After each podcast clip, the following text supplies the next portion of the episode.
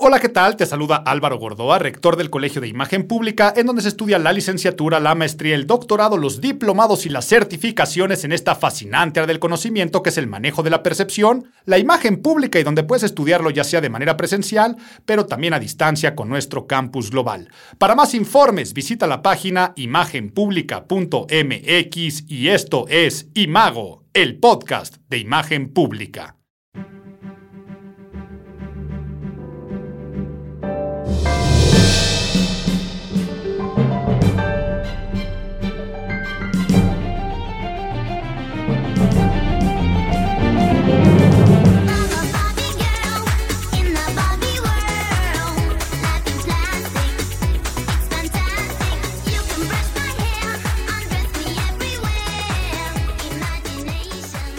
Se nos fue el mes de julio y a ver Álvaro, ya empezaste tú también con la Barbimanía o por qué estás abriendo con esta canción esta edición de Imago, el podcast de imagen pública. Sí, sí vamos a analizar un poco la imagen detrás de la película, pero sobre todo es una historia perfecta para muchas cosas que pasaron este mes. ¿Por qué? Porque cuando sale por primera vez la canción de Aqua de Barbie Girl, allá por 1997, esta canción, esta sátira a la vida plástica, superficial, incluso hasta un poco misógina de Barbie, produjo en Mattel enojo y demanda. Demanda a esta banda Aqua y una demanda que no pasó para nada con ella, pero que lo único que hizo fue que la canción se hiciera más grande, más resistente, que la gente se pusiera del lado del grupo danés. Sí, del grupo danés son daneses, ¿verdad? Porque iba a decir sueco, pero sí, los de Aqua. Entonces, se puso la gente en empatía y en corazón y en simpatía con eh, la banda, con la canción. Mattel quedó como un enemigo corporativo que los quería hacer menos, pero mientras salía esta cuestión de la demanda, pues la canción se escuchaba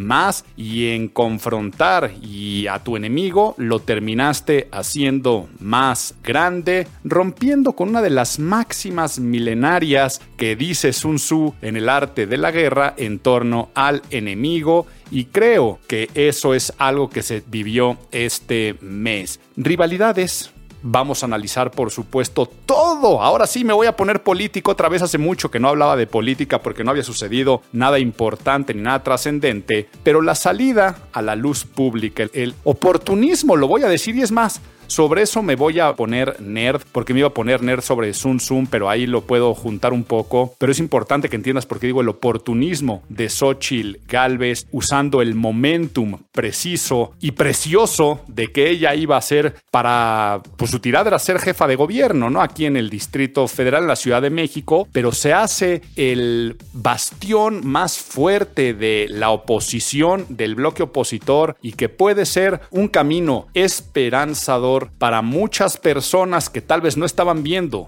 alguna otra cara de la moneda, sobre todo los que no están de acuerdo con el proyecto de Andrés Manuel López Obrador y la cuarta transformación, surge este personaje y vamos a darnos cuenta si lo está manejando bien el presidente, esta oposición que le está saliendo, si tal vez en temas de imagen pública no es tan conveniente, pero también podemos hablar de rivalidades como puede ser en el cine. Tú estrenas una película, Barbie, ah, en paralelo el mismo fin de semana, Oppenheimer de Christopher Nolan, y cómo tienes que tratar a tu enemigo. De esto vamos a hablar y a reflexionar, pero antes vamos a ponernos nerds. Get those nerds! Nerds! Pues me pongo doblemente nerd porque, como acabas de escuchar, te iba a hablar acerca del arte de la guerra, de Sun Tzu, de este concepto básico del trato al enemigo, pero salió esta palabra también del oportunismo y del momentum. Voy a empezar con lo del arte de la guerra porque sí tenemos que ponernos en ese contexto. Este libro de filosofía y de estrategia eh, que se le atribuye a Sun Tzu, en el arte de la guerra que podríamos hablar mucho tiempo después adelante cuando lo retoma Maquiavelo en El Príncipe, se aborda ampliamente el tema de los enemigos y cómo enfrentarlos en un contexto de estrategia militar y ya el resto de la sociedad le hemos dado la interpretación para otras cosas que no forzosamente sea la guerra. Sun Tzu era un antiguo estratega militar chino y la obra de Sun Tzu ha sido considerada como uno de los tratados militares más influyentes de la historia, pero todo ese pensamiento se ha llevado al arte de la guerra en los negocios, en la vida, a nivel social. Y es importante ver que es normal y natural tener enemigos y tener confrontaciones y tener polos opuestos y tener antagonistas y todo lo que tú le quieras llamar en algún momento algún enemigo. Sun Tzu nos habla, por supuesto, desde que tienes que conocer a tu adversario, pensar como él, ver cuáles son sus pasiones, sus motivaciones para poderlos enfrentar en un campo de batalla, pero una de las cosas que es más novedosa que en su época un estratega militar siempre iba a la confrontación y que Sun Tzu dice que es todo lo contrario lo que tenías que hacer, era evitar la confrontación directa. Sun Tzu aboga por evitar la confrontación con el enemigo lo más posible, incluso minimizarlo, porque cuando tú centras tu atención en el enemigo, le pones demasiada atención, le estás dando poder. En cambio, sugiere buscar ventajas tácticas para aprovechar factores, ¿no? Como aprovechar la sorpresa, o sea, mientras menos te lo esperas, eh, te voy a después atacar. Todas las maniobras para debilitar al enemigo sin tener que tener un enfrentamiento frontal. Frases que después se han llevado a la cultura popular como que ten a tus amigos más cerca y a tus enemigos todavía más cerca el tipo de estrategia también de a través de, del amor o las cachetadas con guante blanco, que así le decimos, ¿no? O sea, tratar a, a, tu enemigo con amor, con cariño, con respeto, pensando como si fuera un amigo, y esto sucede como una gran distracción, y minimizándolo porque Sun Tzu decía que tú puedes conquistar sin lucha. Una de las ideas más famosas del arte de la guerra es que la máxima habilidad es lograr la victoria sin tener que luchar. Es decir, si es posible, es mejor derrotar a tu enemigo a través de la diplomacia, la persuasión, eh, incluso la manipulación, sin tener que recurrir a la batalla. Entonces, centrarte más en estrategia, en prepararte, en comprender a tu enemigo y en los temas de saber en qué territorio estás parado, en qué momento y en qué lugar, hasta que puedas aprovechar la oportunidad. Bueno, ya entendimos este concepto. Se liga directo con lo que hablé del oportunismo. Xochil Galvez, y ya más adelante haré todo el análisis, ella supo aprovechar el momentum. Y explico porque aquí es donde nos íbamos a poner nerds, explico qué es esto de momentum.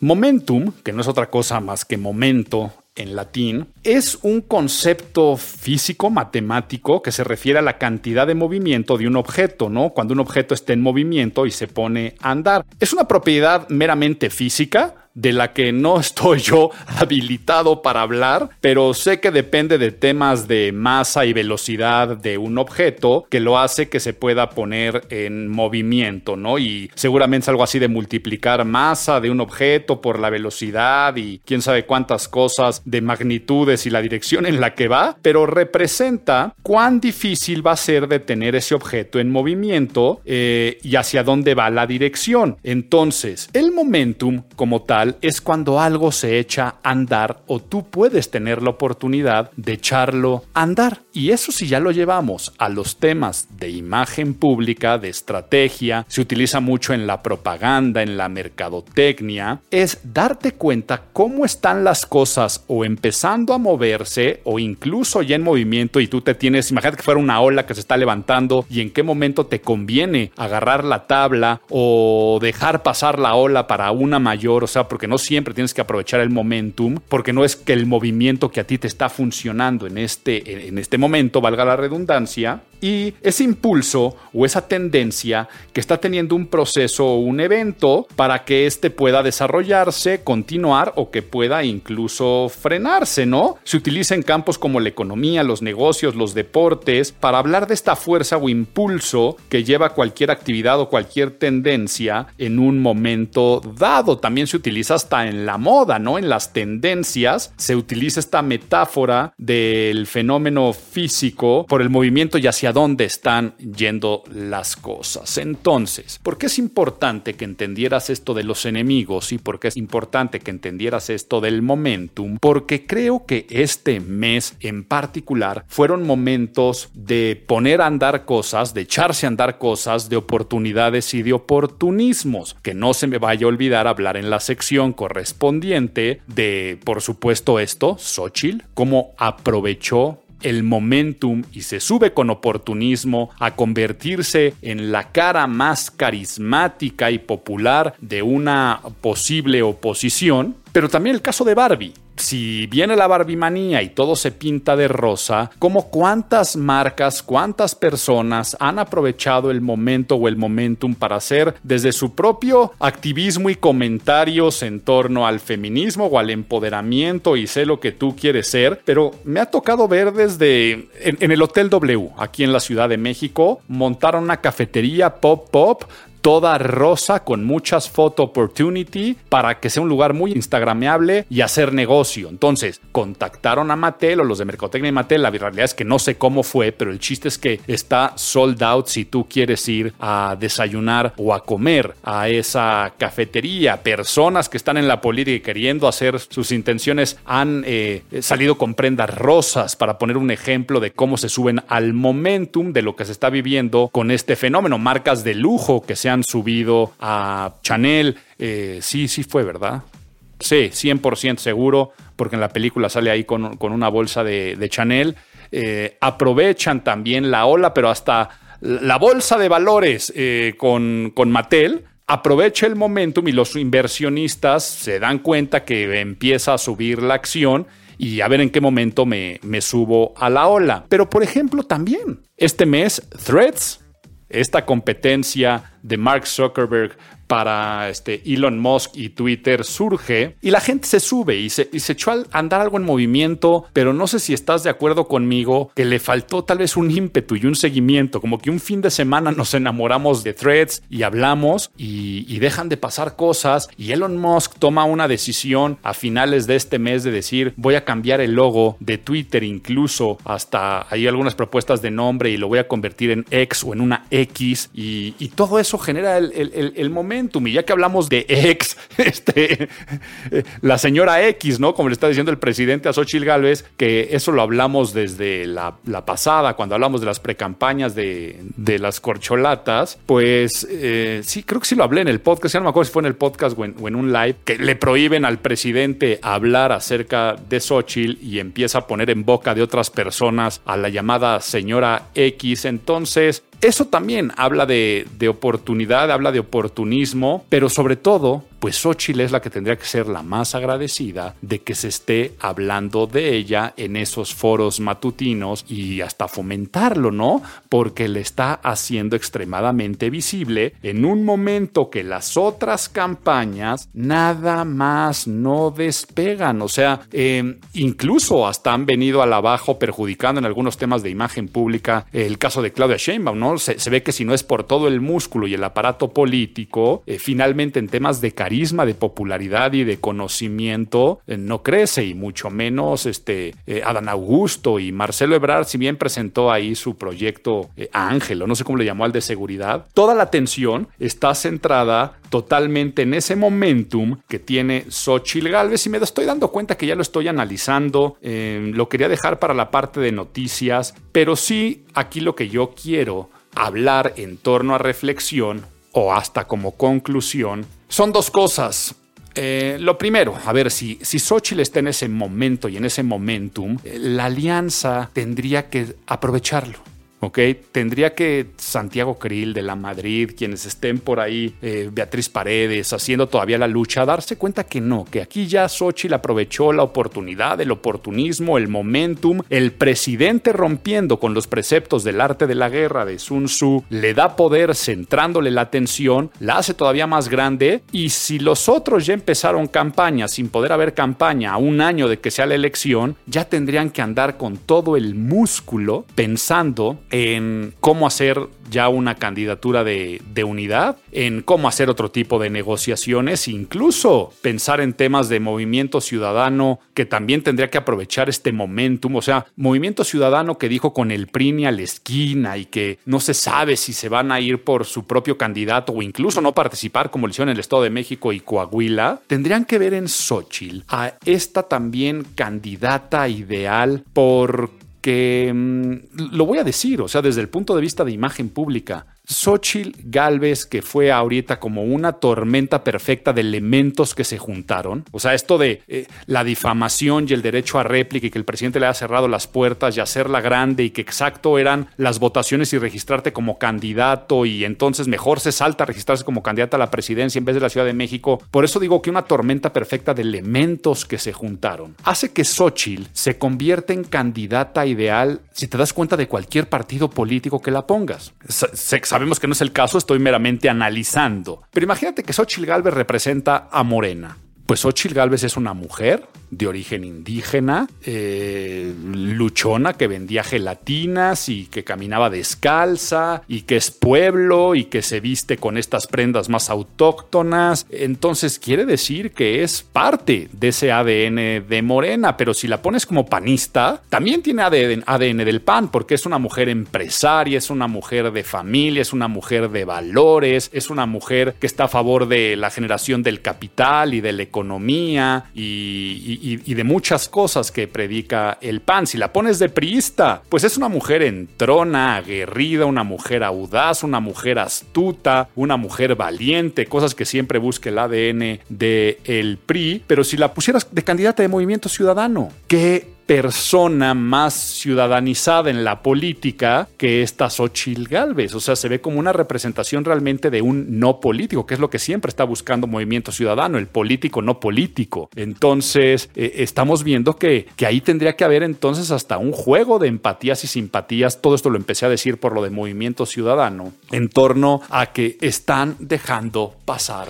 el momentum. Eh, Xochitl Galvez lo está aprovechando. Ya vendrán sus elecciones y sus designaciones, pero no se les vaya a enfriar el momentum. Tienen que tener oportunismo por todos lados. Y el señor presidente y Morena, pues tendrían que darse cuenta que lo único que están haciendo es darle impulso a esta señora X. Tendrían que leerse el arte de la guerra, el príncipe también de Maquiavelo y tener que regresar un poco a la estrategia política y darse cuenta que pues si tú atacas haces más grandes las cosas y así como lo dije, la canción de Barbie Girl, no sé si recuerden, aquí iba a haber muchos que ni siquiera habían nacido cuando se estrenó la película del crimen del padre Amaro, ¿no? Cuando viene toda esta derecha em, conservadora y en torno a esa película porque era sacrílega y que ponían a un cura que estaba en una relación que no era correcta y que salieron todos estos movimientos de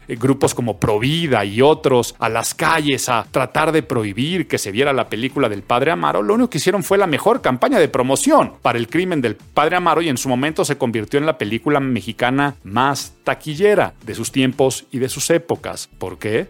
Por decir que no la vayan a ver. Y es lo mismo que está pasando en Estados Unidos con esta película también de Eduardo Verástegui que produce y que se está convirtiendo en el estandarte del Partido Republicano y casi casi de eh, poner en la mira a los del QAnon y a todo el grupo este. si, no saben de lo que estoy hablando, no quería hablar de ese tema porque es más, ni siquiera me acuerdo cómo se llama la película en este momento, pero es una película que está creciendo más y haciéndose más taquillera por los propios ataques que está recibiendo de los wokes, ¿no? De todo lo que son las personas que están en esta eh, cultura de estar despiertos, muchos de ellos en Estados Unidos eh, demócratas y en contra de los conservadores. Entonces le están haciendo todavía más promoción para que la gente la vea. Qué bueno que también eh, se me vino a la cabeza ese ejemplo de esa película o del crimen del padre Amaro. Y todo lo contrario, todo lo contrario a lo que vemos que pasó con Barbie y Oppenheimer e incluso con Misión Imposible. Yo nunca había visto que hayan hecho entre estudios este tipo de estrategias. No sé si es por la huelga que están viviendo en Estados Unidos, el paro de guionistas y que tal vez se lleva hasta actores o el apoyo que les están dando los actores a los escritores, pero haber convertido tanto a Barbie y a Oppenheimer en ese estreno o esos estrenos que se convierten en el cuarto mejor fin de semana de toda la historia de taquillas de cines de Estados Unidos. Em, antes era por una película, ¿no? O sea, creo que el más taquillero es cuando salió la de Endgame de los Avengers, eh, o alguna de, y creo que por ahí también alguna de, de Star Wars. Pero estas fueron dos películas enemigas, supuestamente en estilo y en todo, y aquí abro cierro comillas, enemigas, que en vez de irse a luchar, aprovecharon ese momentum que las propias redes hicieron con el Barbenheimer, pero que tú veías a Margot Robbie y a la directora posando en el cartel de la película de Oppenheimer, igual, y Christopher Nolan eh, hablando que su película favorita está la Legal Nights de Will Ferrell y que por eso quería ver también Barbie porque sale este Will Ferrell y, se van y se toman fotografías y el propio Tom Cruise se suma a la ola para decir si esto va a funcionar, nos metemos a también hacerle promoción a Misión Imposible, una forma muy elegante de luchar contra el enemigo. Y a Xochitl Galvez cuando se le cuestiona acerca de los ataques del presidente a finales de este mes, creo que por ahí del día 24 o algo así, lo que hizo fue una declaración de amor y decir que al presidente que, pues nada, yo le hago una declaración de amor, los dos nos preocupamos por los más necesitados, por el pueblo, y entonces, ¿por qué rencor y por qué encono si los dos queremos lo mejor para el bienestar de la ciudadanía? Haciendo que eso pica todavía más al señor presidente, pero si el señor presidente ataca cuando a ti te están haciendo un pacto de amor. Eh, vean entonces la astucia de Xochitl Galvez y se está desaprovechando, a mi parecer, por el resto de la alianza y, como decía, de Movimiento Ciudadano, el momento. Iba a analizar toda esta parte política hacia la sección noticiosa, igual lo de las películas de Barbie, y, y si hablara de lo de Threads, ¿no? Sí, no sé si tú estás de acuerdo o no estás de acuerdo con que haya salido esta nueva red social que es un copy-paste que a mi parecer sí infringe propiedad industrial e intelectual eh, y que no tendría que ser tan fácil, pero sabemos que los terrenos de la tecnología y lo digital y sobre todo con estas grandes empresas que hay tanto dinero, eso que es tan desleal y que ya se lo había hecho Instagram cuando prácticamente no le vendieron Snapchat en su momento y, convierte algunas funciones de Instagram eh, en lo que era Snapchat como los filtros y este tipo de cosas, no me quiero meter a si es leal o, no es desleal, si aprovecha el mal momento. ¿Ok? Entonces, el momentum de Meta y Mark Zuckerberg es darse cuenta que la gente está enemistada con Twitter por las decisiones de Elon Musk y tal vez nunca habían pensado en tener su propia red social de hilos y dicen es el momento de echar a andar threads y lo echan a andar y se convierte en la red social que más usuarios ha tenido en, menos tiempo, o sea, rompiendo récord de llegar al millón de usuarios. No sé cómo es la contabilidad que hacen que leían las noticias, que se convierte en la red social más atractiva. ¿Y qué hace Elon Musk? Decide pues romper una bola de nieve y todavía no lo hace, ¿no? Pero ahí viene como el amago de matar a Twitter tal y como lo conocemos y tal vez hace un rebranding, pensando que ya pasó el momento de Twitter, ya la bola de nieve se rompió y, ya tiene que empezar desde cero a crear un nuevo momentum. No lo sé, pero vaya que estuvo interesante este mes. Ya me fui a todo el análisis del mes. Eh, en Nerds hablé de momentum y hablé acerca del arte de la guerra y te iba a contar una historia, te iba a contar un cuento en abuelito, cuéntame un cuento y sí, te lo voy a contar porque viene al caso. ¿Me cuentas un cuento? Pues el cuento que te iba a contar no es un cuento tan antiguo, sino es un cuento que ya te había contado hace un año en torno al mes de julio y que te conté de Julio César y que te conté de cómo se cambia el calendario y después cuando Augusto también le cambia el nombre y por eso tenemos julio y agosto y después cómo se aprovechó toda la popularidad para salir adelante con unas ciertas dinastías y que el nombre del César empezó a pasar eh, generacionalmente y que hasta en el siglo XX seguían existiendo los zares y seguían existiendo los kaisers, que no es otra cosa más que César. Y es la historia que les conté el año pasado pero que la quería retomar porque son historias de momentum. Y el año pasado analizamos de que Julio Iglesias, a quien yo afortunadamente estoy viendo que este año, pues el momentum ya no estuvo tan fuerte, o sea, me refiero que, no sé, los memes de Julio, si bien me llegaron muchos, creo que el hype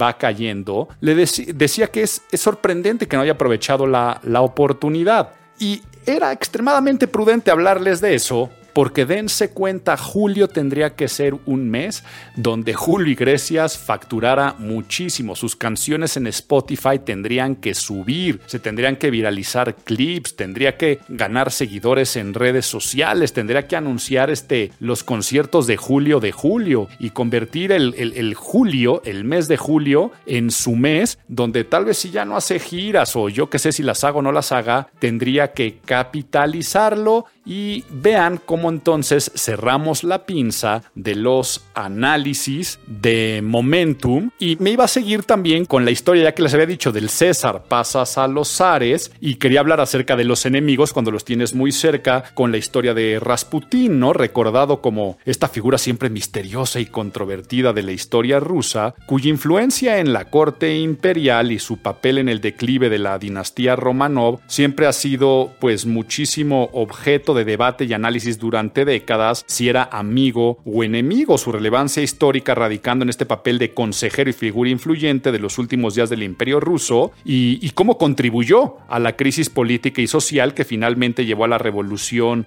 rusa y la caída de, la monarquía, ¿no? Por la influencia que tenía en la familia imperial. Eh, una de las razones detrás de la decadencia y inestabilidad del gobierno ruso en ese periodo, ¿no? La participación en asuntos políticos, ¿no? Eh, ser tan cercano a, la zarina que generaron descontento y desconfianza entre la nobleza, entre la población en general y si no me falla la memoria, lo asesinaron, ¿no? A Rasputín, unos nobles que temían que su influencia dañara aún más la reputación de la familia imperial como, como ya estaba. Entonces, eh, y, esto no detuvo para nada el declive de los zares. Entonces, esta figura histórica, mística, consejero cercano a la familia del último zar, de Nicolás y de Alejandra. ¿Cómo, cómo se hizo él primero esta fama y su momento y su reputación, cómo se la fue ganando, ¿no? De, pasó de ser un curandero a un supuesto profeta y luego con carisma, con persuasión, con habilidades, con supuestos poderes milagrosos para aliviar dolores, eh, de la hemofilia del hijo de, de la zarina, ganándose mucha influencia en la corte rusa y convirtiéndose en una figura tan poderosa en la política y en los asuntos de la familia imperial que muchas veces se veía quién era quien gobernaba, pero que incluso también eh, no estaba al servicio de ellos, sino hasta en contra de, de ellos. Entonces, todos estos eh, escándalos y controversias, su comportamiento desenfrenado, junto a tantas acusaciones de manipulación y corrupción, pues estamos viendo que entonces era el cuento ideal que yo te hablara de la narrativa del César, a los Ares, a Julio César, a Rasputín y espero te haya gustado ese cuento porque vámonos entonces con las recomendaciones que nadie me preguntó, nadie te preguntó.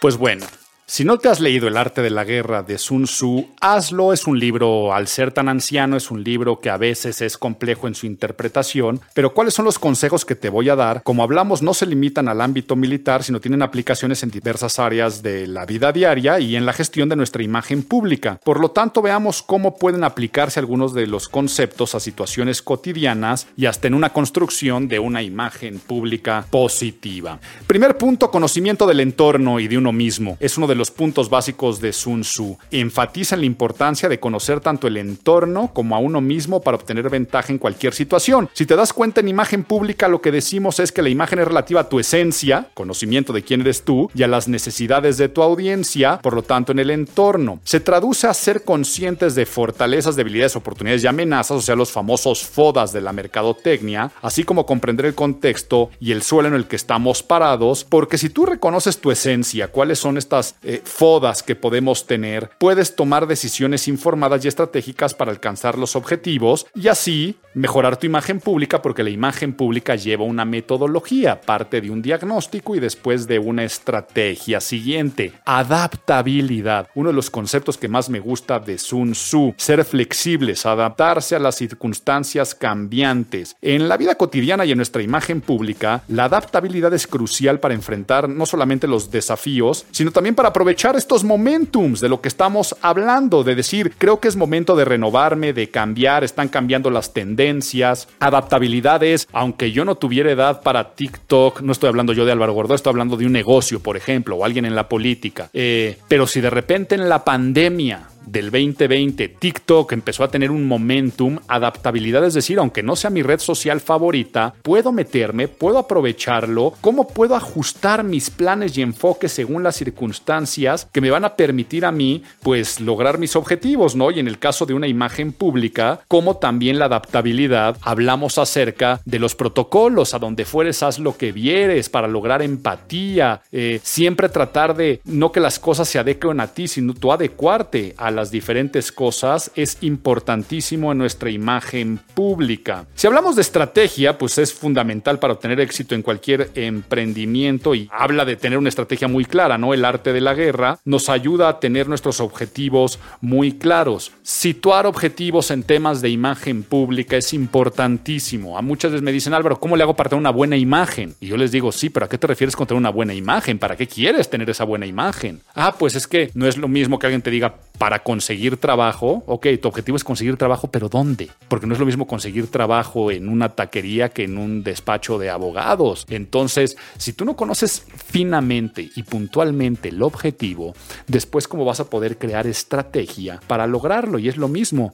mi objetivo es ligarme a fulanito, a menganita. Ya podrás hacer toda una estrategia coherente de percepción, eh, que es importantísimo. Uno de los temas que puso Sun Tzu en la mesa, que yo decía, que él buscaba no confrontar es la diplomacia y el diálogo. Sun Tzu aboga por la conquista sin lucha, les decía, la resolución pacífica de conflictos. En la vida diaria esto implica la importancia de poder resolver los problemas a través de la negociación, de la diplomacia, del diálogo, de las relaciones constructivas. No va a haber imagen pública positiva que se construye a través del enfrentamiento, del enojo, del encono, del pleito. Siempre que hay pleitos hay raspones y haciendo esta analogía con temas de imagen pública, la percepción queda muy dañada. Por lo tanto, si tú practicas mejor la diplomacia, la negociación y te ves alejado de conflictos, tendrás una mejor imagen pública. Y cierro con el poder de la sorpresa y la anticipación, otro de los puntos que me encantan de Sun Tzu y el arte de la guerra. Él decía el valor de tomar por sorpresa a los enemigos y anticipar sus movimientos. En la imagen pública en la vida diaria se traduce a la capacidad de estar preparados para los desafíos que puedan surgir y tomar iniciativas que puedan sorprender de manera positiva a los demás, ¿ok? Anticipar las necesidades y expectativas de quienes nos rodean. Por ejemplo, yo que trabajo en campañas políticas, ves los climas emocionales que tiene el electorado, qué es lo que esperan, porque así es la forma de posicionar un candidato, abro, cierro comillas, ideal. No es lo mismo que la gente que vota en San Pedro Garza García, Nuevo León, que en Chiapa de Corzo, Chiapas. Entonces, para que tú puedas sorprender y para que tú puedas adelantarte a los contrincantes, enemigos, pero esto pasa también en los negocios, vas a tener que utilizar el poder de la sorpresa y de la anticipación. En conclusión, el arte de la guerra de Sun Tzu tiene muchísimas aplicaciones a la vida cotidiana, a la imagen pública, porque también ahí está, eh, no estoy hablando de otros, ¿no? Este, aquí hablé de autoconocimiento, de adaptabilidad, de estrategia, de diplomacia, de, de anticipación, pero hay muchos, muchos otros contenidos en esta sabiduría de esta obra antigua que sigue siendo relevante y aplicable en el mundo. Por lo tanto, te voy a dejar pilón, pero el primero es que si no has leído El arte de la guerra de Sun Tzu, te lo leas, te sigas con El príncipe de Maquiavelo y ya después de esos me preguntas en mis redes qué otros libros puedes seguir para hablar de este tipo de estrategias. Pero qué bueno que nos dan pilón. Que vuelva, que vuelva el pilón. Que vuelva, que vuelva el pilón. El gusto gratuito, el detalle bonito, la costumbre que alegra el corazón. Bueno, pues el pilón. No te voy a decir que vayas a ver Barbie que vayas a ver Oppenheimer, porque seguramente eres de las personas que hicieron este fin de semana de julio, el último de julio, uno de los más taquilleros en la historia del cine. Lo que te voy a decir es que no solamente te quedes con la parte histórica, histórica, biográfica de Oppenheimer y te quedes nada más con la historia de Barbie que ahí te cuentan, sino que hoy que tenemos toda la información a un clic, analices un poco más todo lo que se vivió en tema de Oppenheimer, o sea, que analices, que investigues y que sobre todo lo lleves hacia los puntos que después se convirtieron en temas de propaganda, o sea, cómo a través de Oppenheimer tú puedes enamorarte del tema de la propaganda y qué crees que también de Barbie. Trata de ver tantos videos, tutoriales y simplemente de cómo se ha utilizado Barbie como propaganda desde en las guerras o la Guerra Fría como tal con fines ideológicos, cómo ha venido cambiando y haciendo eh, juicios en torno al empoderamiento y en qué momento sí, a la inclusión, cuándo no, eh, para que no solamente lo veas de la muñequita o lo que representó la bomba atómica, por lo tanto, el pilón que te digo es métete al fascinante estudio de la propaganda y te voy a dejar el libro Madre y Semilla de Edward Bernays, que así se llama Propaganda, porque finalmente todo lo que hablamos hoy de oportunismo, de momentums, de estrategia, de trato con el enemigo, lo queremos para influir, para ser mucho más persuasivos y para que nos quieran y ese es el fin de la propaganda, propaganda de Eddie Bernays. Y sabes qué, el libro es un poco denso, yo creo que el pilón que te voy a dejar es primero que conozcas la historia. Métete a YouTube o pone en Google, porque es bien difícil conseguir el documental de otra forma. Es un documental de la BBC que se llama eh, Happiness Machines, Máquinas de Felicidad. Es un capítulo dentro de una serie que se llama The Century of the Self, el siglo del ser o el siglo podría ser del ego para decirlo también de alguna de alguna forma entonces dentro de la serie documental The Century of the Self, el capítulo que se llama Happiness Machines. Y si no te digo, pon en Google Happiness Machines Edward Bernays y ve la historia de este gran personaje, te va a encantar. Y nos escuchamos en este podcast en agosto. Te deseo que tengas un gran mes.